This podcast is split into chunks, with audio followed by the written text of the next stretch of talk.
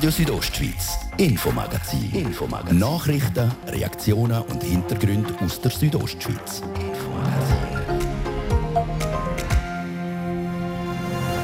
Chur hat einen neuen Bischof. Er ist zwar konservativ, aber kein Hardliner und genießt Sympathie bei den progressiven Katholiken. Und? Missbrauch und Machtmissbrauch in jeglicher Form lehnt er konsequent ab. Wir reden mit einem Theologen über die Ernennung von Joseph Maria Bonema. Der neue Bischof der ist auch bei der Theologischen Hochschule in das Thema der Stunde. Zunächst einmal ist es eine gute Nachricht, dass das lange Warten vorüber ist. Was sich die Prorektorin Eva Maria Faber vor Zusammenarbeit mit dem neuen Bischof erhofft, gerade hier im Infomagazin. Und Vieles wurde abgesagt, von alten Gewohnheiten mussten wir uns verabschieden und das soziale Leben muss neu erfunden werden.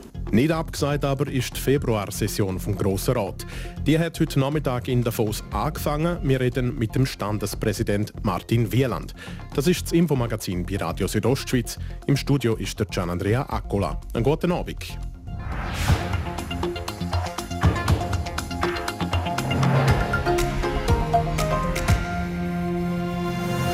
Es ist soweit. Chur hat einen neuen Bischof. Der Papst Franziskus setzt den Joseph Maria Bonema als Oberhirt im Bistum Chur ein. Unser Redaktionsleiter der Fabio Theus ist Theolog und Kenner vom Churer Bistum. Fabio, du hast den Namen über das Wochenende aus mehreren unabhängigen Quellen können recherchieren. Ja, und die Quellen das sind Priester aus dem sogenannten Churer Domkapitel sowie auch Funktionäre aus der katholischen Kirche innerhalb vom Bistum Chur, wo wir bestätigt haben, dass der Joseph Maria Bonema neuer Bischof von Chur wird. Er ist innerhalb vom Bistum Chur kein Unbekannter. Der 72-Jährige mit Wohnsitz in Zürich ist seit vielen Jahren sogenannter Bischofsvikar. Er ist zuständig für die Beziehungen zwischen dem Bistum Chur und den Kantonen. Kurz, der Joseph Maria Bonema ist Diplomat, also diplomatisch. Er ist sicher auch klug. Zwar als Mitglied von Opus Dei konservativ, aber gleichzeitig auch offen für andere Ansichten und neue Wege. Darum genießt der Joseph Maria Bonema auch bei den progressiven Gläubigen im Bistum Chur einen guten Ruf. Der Jurasser sitzt mit im Leben nicht nur als Experte für kirchenrechtliche Fragen, sondern auch als Arzt und Spitalseelsorger. Er kennt also die Nöte und Sorgen der Menschen, kommt dazu, dass er in einer wesentlichen Schlüsselfrage der Kirche ähm, eine klare Meinung hat. Missbrauch und Machtmissbrauch in jeglicher Form lehnt er konsequent ab. Gerade darum sind die Kenner vom Bistum Chur in der Person von Joseph Maria Bonema ein echter Brückenbauer. Der Joseph Maria Bonema ist also neuer Bischof vom Bistum Chur, ein Mann, der bei der Versammlung vom Churer Domkapitel im letzten November äh, eine klare Haltung bezogen hat. Ja, eigentlich hat ja das Chur Domkapitel, es sind 22 ausgewählte Priester, ähm, sollen den neuen Bischof wählen. Doch gewählt haben sie damals niemand. Vielmehr ist einmal mehr deutlich geworden, wie verstritten die Leitung vom Bistum Chur untereinander ist. Und auf dieser Wahlliste damals im November ist auch der Name von Joseph Maria Bonema gestanden. Ähm, doch das konservative Lager vom Domkapitel hat sich dann gewehrt. Zu liberal sagt der Bonema und darum schlönt die Hardliner damals vor, schon gar nicht auf die Wahl von ihm einzutreten. Dort melden dazu dann auch recht persönlich, so gibt es Domherren, die am Bonema vorgeworfen haben, die grösste Priesterenttäuschung vom Leben zu sein. Und tatsächlich haben sie dann nicht gewählt und das Geschäft ist dann zurück nach Rom zum Papst und der hat dann gewählt. Und der Joseph Maria Bonema hat er ausgewählt und das ist für die Kur-Hardliner doch mehr als ein Gink ins Bein. Was muss denn aus deiner Sicht ein Bischof heutzutage mitbringen? Wirklich allen recht machen kann man es ja eh niemandem, aber hat sich nicht irgendwie so die Priorität auch verschoben? Ja, das denke ich schon. Also recht machen kann man es wirklich niemandem, schon gar nicht in der Kirche. Und doch finde ich, gibt es gewisse Tugenden, die ein Bischof in der heutigen Zeit sollte mitbringen sollte. Ich denke, verlangt wird auch ein bisschen moralische Integrität, dass, dass eine Person vom Bischof auch besonnen ist, äh, umsichtig ist, auch einen nüchternen Leitungsstil mit bringt und sicher eben auch eine tiefe Verwurzelung aufbietet im christlichen Glauben und auch fähig ist zur Versöhnung, gerade weil ja die Lager im Bistum Chur halt prägt sind von Spannung und Konflikt. Kurz gesagt, er soll da sein für die Menschen eigentlich ja. unter dem Strich. Das ist gerade ein gutes Stichwort, wo sich die bisherigen Leitungsleute im Bistum Chur jetzt eigentlich abschmecken können, oder? Ja, das ist so.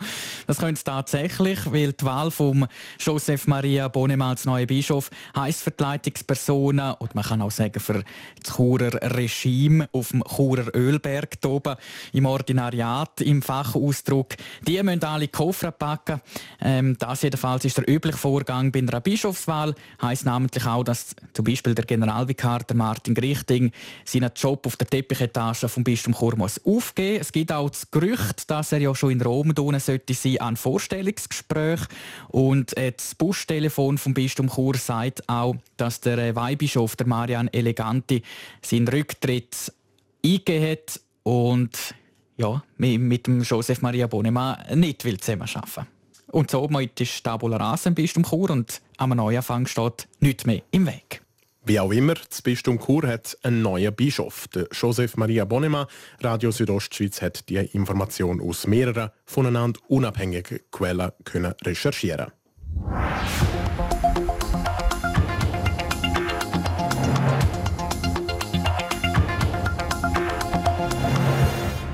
Auch für die Theologische Hochschule ist der heutige Entscheid in Sachen neuer Bischof von großer Bedeutung. Wieso? Über das hat Jasmin Schneider mit der Eva Maria Faber, der Prorektorin der Theologischen Hochschule in Chur, geredet. Frau Faber, wie haben Sie vielleicht aus Sicht von Ihrer Organisation die Nachricht vor Ernennung von Joseph Maria Bonima heute Morgen aufgenommen? Ja, zunächst einmal ist es eine gute Nachricht, dass das lange Warten vorüber ist. Und es ist eine sehr gute Nachricht, dass der neue Bischof Joseph Bonner heißt. Jetzt in den letzten Jahren hat es ja Spannungen zwischen der Hochschule und dem Bistum. Man war da alter Meinung. Kann der Bonner da die Wogen glätten? Ja, zunächst einmal, es hat eigentlich nicht Spannungen zwischen der Hochschule und dem Bistum Chur gegeben. Es ist einfach so, dass im Bistum verschiedene Positionen nebeneinander gestanden sind und dass man schlecht den Weg miteinander gefunden hat. Und die Hoffnung ist, dass ein neuer Bischof uns hilft, auch miteinander den Weg wieder zu gehen. Wie wichtig ist denn die Unterstützung vom Bistum Chur für die Theologische Hochschule? Die Theologische Hochschule hat natürlich eigentlich auch eine gewisse eigene Stellung. Das heißt, wir sind jetzt nicht in allen einzelnen Schritten jeweils von der Bistumsleitung abhängig, aber wir sind eine kirchliche Hochschule und von daher liegt uns natürlich an einem guten Zusammenspiel mit der Bistumsleitung. Für uns ist auch wichtig, dass wir im Bistum Chur insgesamt verortet sind und wir leben natürlich besser oder können besser arbeiten, wenn man innerhalb des Bistums auch eine positive Stimmung hat. Und das ist in den letzten Jahren halt nicht immer gewährleistet gewesen. Mhm. Ja, das Bistum Chur hat ja auch in letzter Zeit häufig für schlechte Schlagzeilen gesorgt. Haben Sie das denn vielleicht auch bei der Anmeldung an der Theologischen Hochschule gemerkt? Das jetzt eigentlich nicht direkt. Also es hat jetzt nicht einen Einbruch in den Studierendenzahlen gegeben. In den letzten Jahren ist es eigentlich relativ stabil gewesen. Jetzt wie ist die Nachricht von dieser Bischofsernennung für die Katholiken im Bistum Chur aufzunehmen? Es sind viele Erwartungen, die ja schon im Vorfeld an den neuen Bischof geäußert worden sind. Und eine der am häufigsten genannten Erwartungen ist, dass es ein Brückenbauer sein soll. Und ich denke, dass wir mit Joseph Bonner einen Hirten haben, eine Person haben, die auch schon vorher jetzt in Vermittlungsarbeit viel äh, Energie hineingesteckt hat, der auch fähig ist, als Brückenbauer zu wirken. Er ist sicher auch ein guter Seelsorger und das ist jetzt in unserer Situation, glaube ich, auch gut, dass ein Blick da ist für das, was Menschen leben, was auch die Seelsorgenden in den letzten Jahren gelebt haben, zum Teil auch ausgehalten haben. Also ich bin da sehr zuversichtlich. Also kann man sich eigentlich von ihm schon erhoffen, dass er sich um die Sorgen und Anliegen der Menschen wirklich auch kümmern tut? Ja, das Schöne daran ist jetzt ja auch, dass er das Bistum sehr gut kennt. Es ist wahrscheinlich einer derjenigen, der die Situation am besten kennt. Und ich bin sicher, dass es ihm ein Anliegen ist, da auch auf die Schwierigkeiten einzugehen und für eine bessere Zukunft zu sorgen. Mhm. Der Joseph Maria Bonnemeyer ist ja auch schon 72 und in der Regel müssen die Bischöfe am Papst mit 75 ihren Rücktritt anbieten. Kann er denn auch wirklich einen nachhaltigen Neuanfang machen oder besteht nicht auch Gefahr, dass der Bonnemeyer einfach nur ein weiterer Platzhalter ist? Es ist ja so, dass ein Bischof mit 75 den Rücktritt anbieten muss. Wir haben jetzt ja auch bei uns selbst gesehen, dass das nicht immer sofort angenommen wird. Ich denke, es wird dann durchaus auch geschaut werden, wie viel Zeit braucht es, damit jetzt auch ein Neuanfang gestaltet sein kann. Es kann auch durchaus gut sein, dass jemand, der jetzt in dieser Neugestaltungsphase und in dieser Umbruchsphase, dass jemand auch weiß, ähm, das ist eine kürzere Amtszeit und man kann unbequeme Entscheidungen treffen, ohne dass das in einer ganz langen Amtszeit äh, dann noch nachhängt. Also Sie sehen das durchaus auch als Chance für das Bistum Chur? Ja, ich denke, es hat auch etwas für sich, dass wir mit Josef Bonner einen neuen Bischof haben, der sehr viel Erfahrung mitbringt und das ist natürlich dann auch ans Alter geknüpft, äh, dass jemand diese Erfahrungen hat. Ich sehe da durchaus auch sehr viele Vorteile. Es ist für ihn natürlich durchaus schwierig, die ganze Energie jetzt aufzubringen und ich möchte das an der Stelle auch sagen. Ich bin ihm sehr dankbar, dass er das angenommen hat, die Anfrage. Es ist sicher keine leichte Aufgabe, die vor ihm liegt. So wird die Reaktion von der Eva Maria Faber, der Prorektorin von der Theologischen Hochschule Chur, zum neuen Bischof Joseph Maria Bonnemann.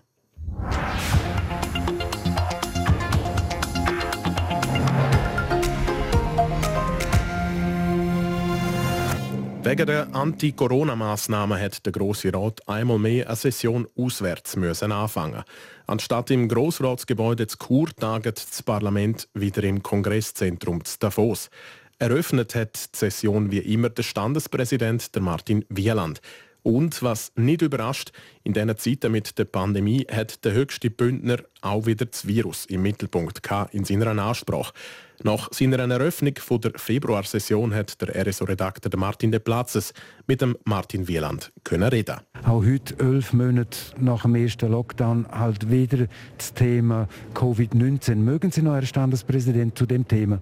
Ja, eigentlich würde ich gerne von anderen Sachen reden.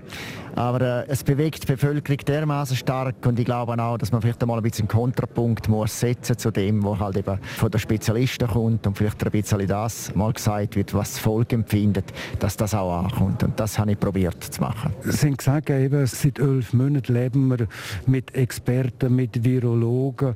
Man muss auch mal jetzt den Mut haben für Rückkehrkriterien. Ja, das wird eben grundsätzlich mit einer, in einer Diskussion erfahren, was ist man bereit, zum allenfalls eben preiszugeben, wie weit wollen wir mit unserer Sicherheit gehen. Aber die Diskussion müssen wir eigentlich grundsätzlich über alles hineinführen. Wir leben heute in einer so einer sicheren Gesellschaft und können nicht mehr mit irgendwelchen mit Risiken umgehen. Und das ist jetzt genau ein bisschen die Folge von, vom ganzen Corona, wie wir mit dem jetzt eigentlich an die Wand gedruckt werden und damit eben schwer hin, um das zu akzeptieren, dass wir nicht mehr alles unter Kontrolle haben können. Das heißt, unsere Gesellschaft muss auch lernen, mit Restrisiken zu leben? Richtig, ja, das bin ich überzogen. Es ist ja so, dass äh, das Leben ist endlich, das muss man akzeptieren und in irgendeiner Art wird das Leben halt beendet. Sie haben auch die Formulierung angewendet, gesellschaftlich verträgliche Richtlinien, Restrisiken. Heißt das, wenn ich es so darf, Ihnen ins Maul legen, wir leben mit Masken, mit Abstand, aber zum Beispiel Läden, Restaurants, Veranstaltungen sollten wieder möglich sein? Sobald es möglich ist, äh, muss man das äh, machen machen, ja, auf alle Fälle. Und wir können einfach nicht eine hundertprozentige Sicherheit gewährleisten. Das ist eigentlich meine Botschaft, die ich gerne würde überbringen würde. Sie haben die Formulierung angewendet, das Leben ist ein Risiko. Das ist so, ja. Wissen Sie, äh, ich bin in jungen Jahren äh, sehr oft krank gewesen. Ich musste lernen damit, dass man nicht alles Zimmer kann einfach äh, haben und dass man nicht alles Zimmer kann äh, gesund sein und so und dementsprechend äh, geht das ein bisschen durch. Es wird irgendwie halt auch gewisse Einschränkungen müssen akzeptiert werden. Der Standespräsident Martin Wieland, der heute in Davos im Kongresszentrum die Februarsession vom Grossen Rat eröffnet hat. Radio Südostschweiz mit dem Infomagazin. Gerade als nächstes steigen wir dann ein in die Debatte um das neue Wahlsystem in Graubünden. Wir reden mit Befürworter und Gegner. Das und mehr gerade nach den Nachrichten. Das ist der Montagabend mit Radio Südostschweiz. Kompakt informiert am fast halb sechs von der Bettina Kadotsch. Bürgerliche Parteien verlangen vom Bundesrat einen Kurswechsel in der Corona-Politik und machen Druck mit zwei Petitionen. Die erste Petition will den Lockdown beenden. Konkret sollen etwa Restaurants, Bars, Läden und Sportanlagen wieder öffnen können. In einer zweiten Petition mit dem Titel Weizen für Bürzer wird verlangt, dass die Restaurants als Kantinen öffnen sollen. Zu den Corona-Zahlen in der Schweiz und im Fürstentum Liechtenstein. Das Bundesamt für Gesundheit meldet heute 2480 neue Fälle, die in den letzten Tagen positiv auf das Coronavirus getestet wurden. Damit liegt der 7-Tage-Schnitt bei 1135. Der Trend ist derzeit rückläufig. Das BAG meldet zudem 40 neue Verstorbene. Die Tessiner Regierung führt eine temporäre Überbrückungsleistung ein. Sie unterstützt ab Anfang März Menschen, die von der Corona-Krise betroffen sind. Konkret Selbstständige und Angestellte, die ihre Arbeit ganz oder teilweise verloren haben und bisher keine Unterstützungsleistungen beziehen konnten. Die Abfahrt der Männer an der alpinen Ski-WM in Cortina d'Ampezzo bescherte dem Schweizer Radio und Fernsehen gestern wie erwartet eine Top-TV-Quote. In der Spitze verfolgten 1,02 Millionen Zuschauerinnen und Zuschauer das Rennen, das mit dem Gewinn der Bronzemedaille für Beat Feutz endete. Das entspricht etwa den Zahlen der Lauberhorn-Abfahrt 2020. Wetter. Präsentiert von ihrem Wander-, Ski- und Winterschuhspezialist Bläse Sport und Mode an der Voa Principala in Lenzerheide. Der Montagabend zeigt sich mit vielen Wolken, aber es bleibt trocken hier in der Südostschweiz. Die Wolken die bleiben hängen und in der Nacht kann es noch ein paar Tropfen geben, überall außer in Südbünden, wo es trocken bleibt. Morgen geht es mit vielen Wolken weiter, auch letzte Tropfen fallen, aber dann wird es wieder besser in der Südostschweiz und es gibt einen richtig sonnigen Tag. Tageshöchstwert vom morgigen Dienstag in Lax gibt es 9 Grad, in Savognin gibt es 6 Grad und in Samoritz gibt es 3 Grad. Verkehr präsentiert von Raiffeisen Casa, Ihre Immobilienvermittler auf raiffeisencasa.ch. Wir verkaufen Ihres Eigenheim. Montagabend, fast zwei Minuten über halb sechs, noch immer sorgt der Feierabendverkehr auf der Stadt, in der Stadt Chur für Stau, aber auch da löst sich dann der irgendwann wieder einmal auf. Aktuell gerade für Masanzstraße stadtauswärts und auf der Kasernenstraße stadtauswärts die meisten Behinderungen. Also nicht aufregen und falls ihr noch etwas beobachtet habt, läuten uns auf 081 255 55 55. Kompakt informiert mit RSO und das der ganze Abend heute mit dem Gian Andreacola.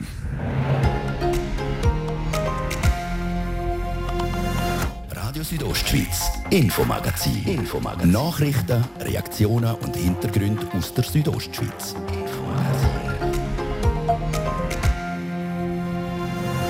Gültig oder ungültig? Sicher ist, kaum ein politisches Thema hat in den letzten Jahren den Kanton Graubünden mehr beschäftigt als die Sonderjagdinitiative. Die Gegner? Also einerseits schwächt sie die Jagd generell, sie schwächt aber auch den Tierschutz, sie schwächt die Wald- und Biodiversität und sie schwächt die Anerkennung und Wertschätzung von der Jagd. Aber auch die Befürworter bringen sich jetzt wieder in Stellung. Wir als Initianten setzen uns ein zum Wohlergehen vom Lebensraum, vom Schutz vom Bild, vom Wald, vom, von den Jägern und der Bevölkerung. Im Grossen Rat steht die zweite Runde im Kampf um die Sonderjagd an. Unser Thema gerade hier im zweiten Teil vom Infomagazin auf Radio Südostschweiz.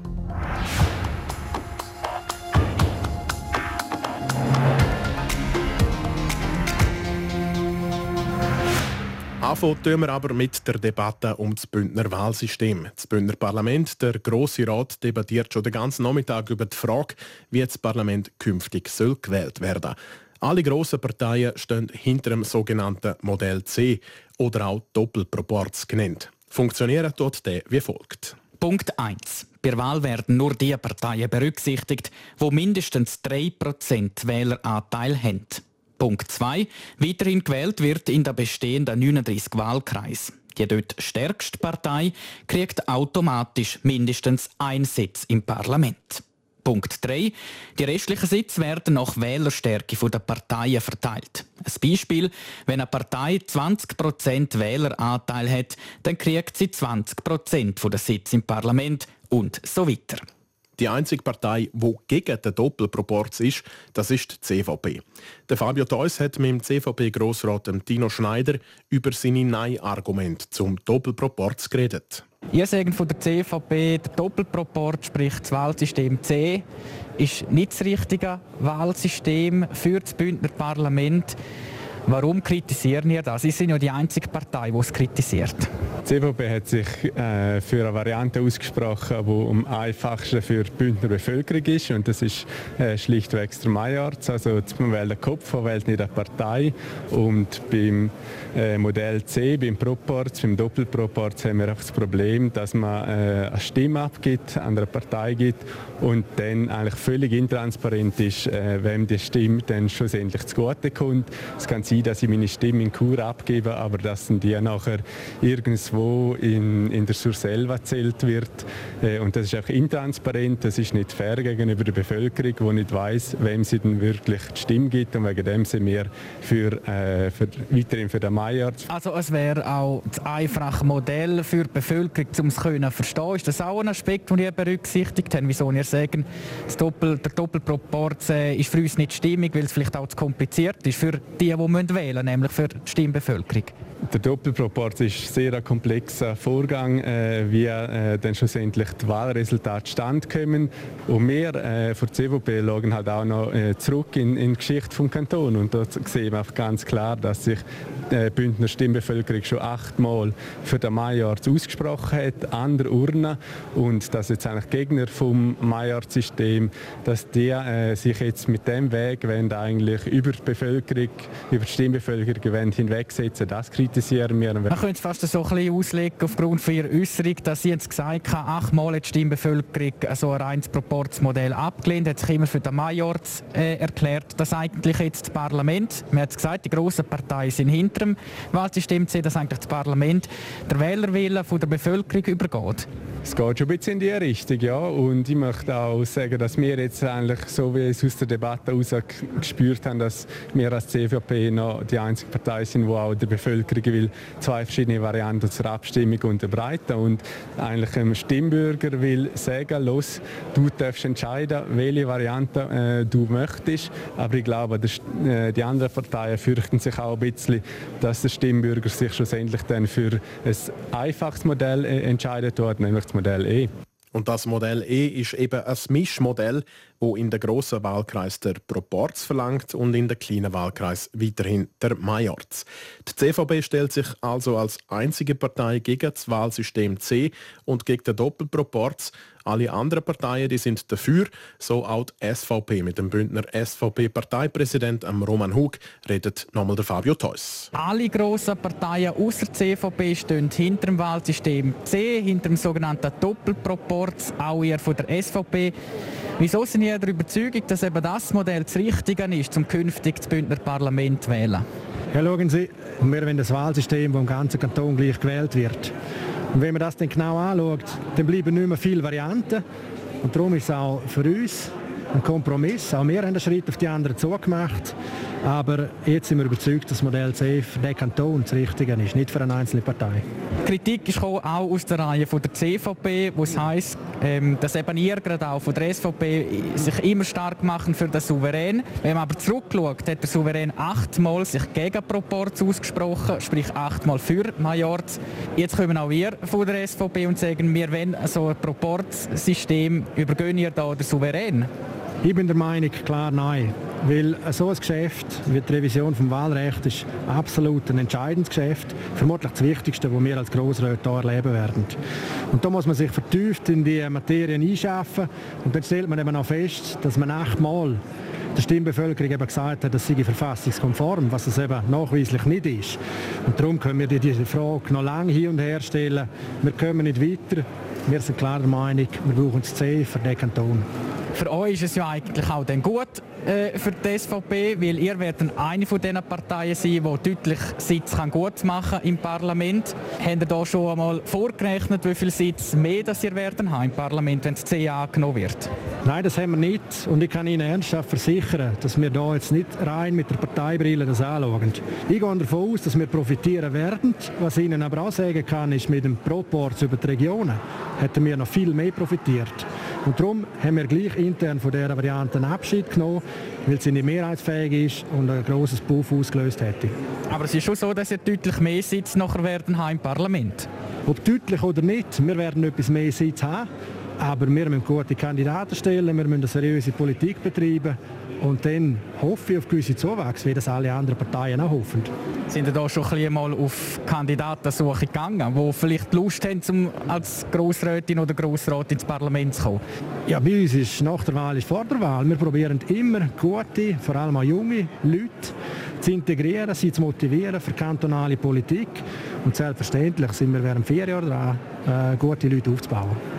Weil alle grossen Parteien außer der CVP hinter dem Wahlsystem C stehen, wird das Parlament aller Wahrscheinlichkeit nach genau das System annehmen. Die Debatte aber die läuft noch und geht dann morgen weiter.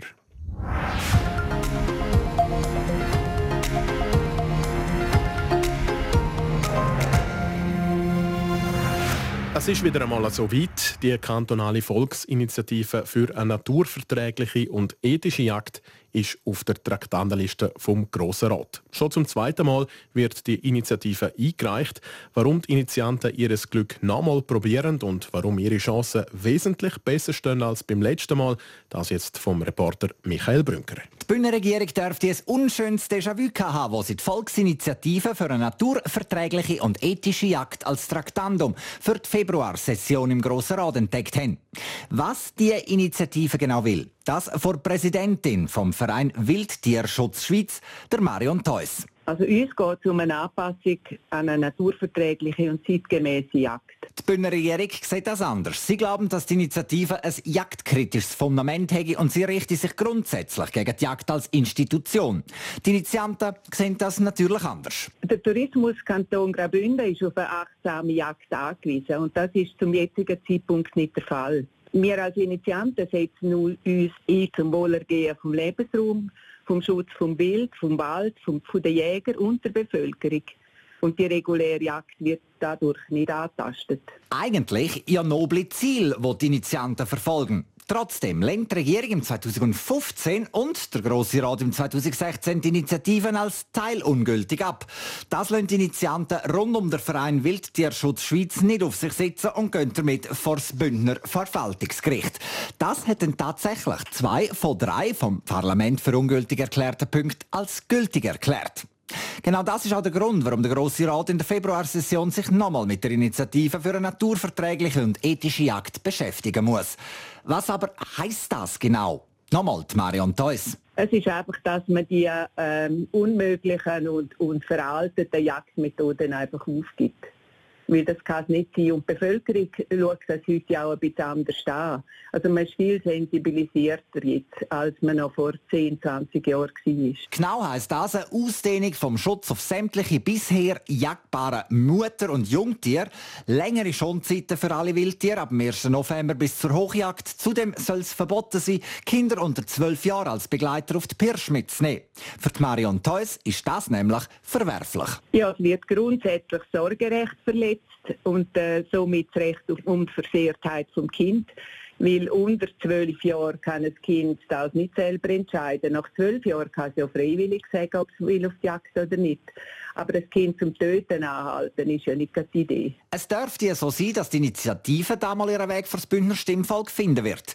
Dabei ist man von Seiten der Initianten sehr zuversichtlich, was den Ausgang angeht. Bündner und Bündnerinnen haben immer, wenn es um Tierschutz gegangen ist, um Kernfragen, sind sie äh, absolut bereit gewesen, da mitzumachen.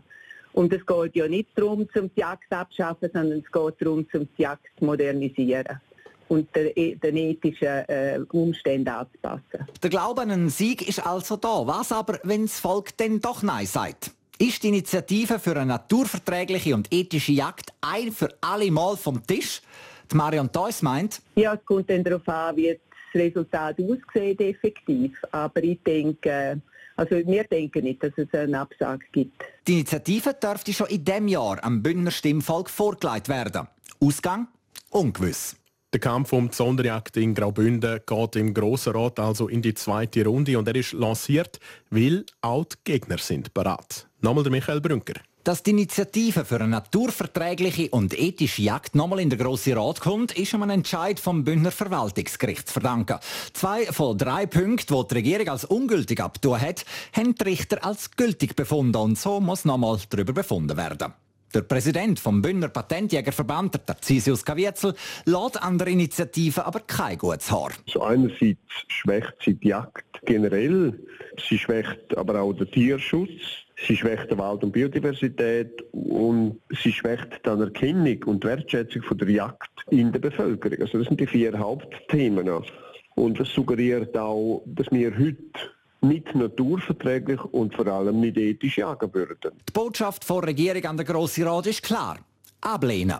Die Botschaft vom Grossen Rat an die Bevölkerung, die sollte eigentlich nicht anders sein. Und wir im, im Grossen Rat müssen jetzt hergehen sagen, wir empfehlen der Bündner Bevölkerung die Initiative als Ganzes abzulehnen. Wir können nicht, nicht äh, einen von diesen neun Punkten rausnehmen und sagen, das würden wir noch gut, als gut erachten und das andere als weniger gut. Die neun Punkte umfassen unter anderem den Schutz von Mutter- und Jungtier, eine längere Schonzeit für alle Wildtiere, ein Blutalkoholgrenzwert gemäss dem Strassenverkehrsamt für die Jäger, Zudem sollen Jägerinnen und Jäger periodisch auf ihre Jagdeignung und Treffsicherheit überprüft werden. Eigentlich klingt das doch schon sehr vernünftig. Der Tarcisius Kavietzel meint, Nehmen wir das letzte Beispiel, Treffsicherheit überprüft werden. Wir machen im Kanton Graubünden schon seit Jahren einen Schussnachweis muss man erbringen, bevor man überhaupt ein, ein Patent kann lösen kann. Also nur schon, schon die Thematik ist ja klar, aber nicht nur im Kanton Graubünden. Ich meine, das ist in der ganzen Schweiz, in allen Kantonen ist das mittlerweile Pflicht. Die Initiative für eine naturverträgliche und ethische Jagd setzt sich auch dafür ein, dass Kinder unter zwölf Jahren nicht mehr mit auf Pirsch dürfen. Laut der Initiantin der Initiative, der Marion Theus, halten wir das Kind so zum Töten an und verletzt sie aus Sorgerecht. Ein Argument, das beim Tarcisius Gavietzel auf Unverständnis stößt. Wir gehen nicht her und das Kind zum Töten anleiten, sondern wir das Kind Natur äh, näher bringen. Und in die Natur näher bringen heisst dann halt auch, dass sie in Kontakt kommen mit den Leitertieren. Die Initiative für eine naturverträgliche und ethische Jagd, wo im Grossen Rat darüber befunden wird, während der Februarsession dürfte vor das Bündner Stimmvolk kommen. Die Motivation der Initianten, die Bündnerjagd zu reformieren, ist für den Präsidenten vom Bündner Patentjägerverband aber nur Mittel zum Zweck. Es geht den Initianten geht es darum, schrittweise die Jagd im Bündnerland abzuschaffen. Und die Initiative hat tatsächlich ganz einen trügerischen Namen. Und es stellt sich tatsächlich die Frage, äh, welche grundsätzliche Befürworter von der Jagd möchten sich denn schon gegen eine naturverträgliche und ethische Jagd aussprechen? Der Titel von, von der Initiative, das ist der Wolf im Schafspelz. Eine Abschaffung vor Bündner Jagd in Raten. So also die Meinung von Tarcisius Kavietzel. Darum sage ich jetzt vor allem etwas sehr wichtig. Wir müssen zuerst einmal die Bevölkerung überzeugen davon, dass der Ansatz von dieser Initiative völlig verkehrt ist, dass es völlig in die verkehrte Richtung zielen tut. Aber wie dann die Bündner Bevölkerung entscheidet oder am Ende des Tages, das werden wir dann sehen. Und es könnte schon bereits in diesem Jahr der Fall sein, dass das Bündner Stimmvolk über die Initiative für eine naturverträgliche und ethische Jagd abstimmen muss. Ein Wolf im Schafspelz also. Für die Gegner ist die Initiative für eine naturverträgliche und ethische Jagd. Der Sport präsentiert vom CELS, am Zentrum für Leistungsdiagnostik und Sportmedizin im Spital Thusis. Für Athleten, Achtsame und Ambitionierte. CELS.ch der Sport am Montagabend und heute sind an der Ski-WM zu Cortina die Kombinationen der Frauen und der Männer angestanden. Und zweimal hat es auch wieder Edelmetall gegeben, Dina Gadotsch. Ja, wir fangen an mit den Frauen. Da liefert Michelle Gysin ab. Sie gewinnt in der WM-Kombi die Bronzemedaille. Der Titel hat sich die Amerikanerin Michaela Schifrin überlegen geholt. Sie fährt 86 Hundertstel schneller als die zweitplatzierte Slowakin Petra Vlhova. Michelle Gysin hat eine bessere Platzierung mit einem Fehler im Mittelteil vergeben. Gegenüber SRF sagt sie, Immerhin kann ich mir die 19 einigermaßen erklären und jetzt heisst es gut vorbereitet, dass ich dann im Slalom hoffentlich ein näher dran bin. Die Mission Titelverteidigung für Wendy Holdener ist im Slalom schon nach drei Toren zu Ende gegangen. Die Wendy Holdener ist ausgeschieden. Auch die beiden anderen Schweizerinnen, Jasmina Sutter und Priska Nufer, haben es nicht bis ins Ziel geschafft. Bei den Männern gewinnt der Leuk Meyer seine erste WM-Medaille. Der Neuenburger wird Dritter. Der Marco Schwarz hat sich beim Duell um Gold gegen Alexis Penduro aus Frankreich durchgesetzt. Aber auch der Leuk Meyer hat die grosse Chance mit einem Fehler im Mittelteil verpasst. Ja, also es ist die erste Medaille in die WM für mich. So, äh, Es tut gut, es ist schön und jetzt habe ich immer noch drei Rennen die nächsten Tage. So, ich denke, es ist eine, eine gute Start in der Woche und hoffentlich geht es weiter. Der Luca Erni, der nach dem Super-Gino Chance auf dem Podestplatz hatte, ist im Slalom ausgeschieden. Auch der Bündner Gino Caviezel hat den Slalom nicht abgebracht. Morgen geht es weiter mit den Parallelrennen. Zum Schluss noch Hockey. Der HC Davos spielt heute nochmal auswärts gegen den SC Bern und da ist Revanche angesagt. Davos haben gestern schon gegen die Berner gespielt und mit 1 zu 5 verloren. Spielbeginn ist am Viertel vor 8 Uhr. Der Sport präsentiert vom CELS, am Zentrum für Leistungsdiagnostik und Sportmedizin im Spital Thusis. Für Athleten, Achtsame und Ambitionierte. CELS.ch so viel für heute. Das Infomagazin gibt es jeden Abend vom Montag bis Freitag ab dem Viertel ab 5 Uhr hier bei Radio Südostschweiz oder jederzeit im Internet unter rso.ch und natürlich auch als Podcast für euch zum Abonnieren. Am Mikrofon war der Gian Andrea Accola. Ich wünsche einen schönen Abend.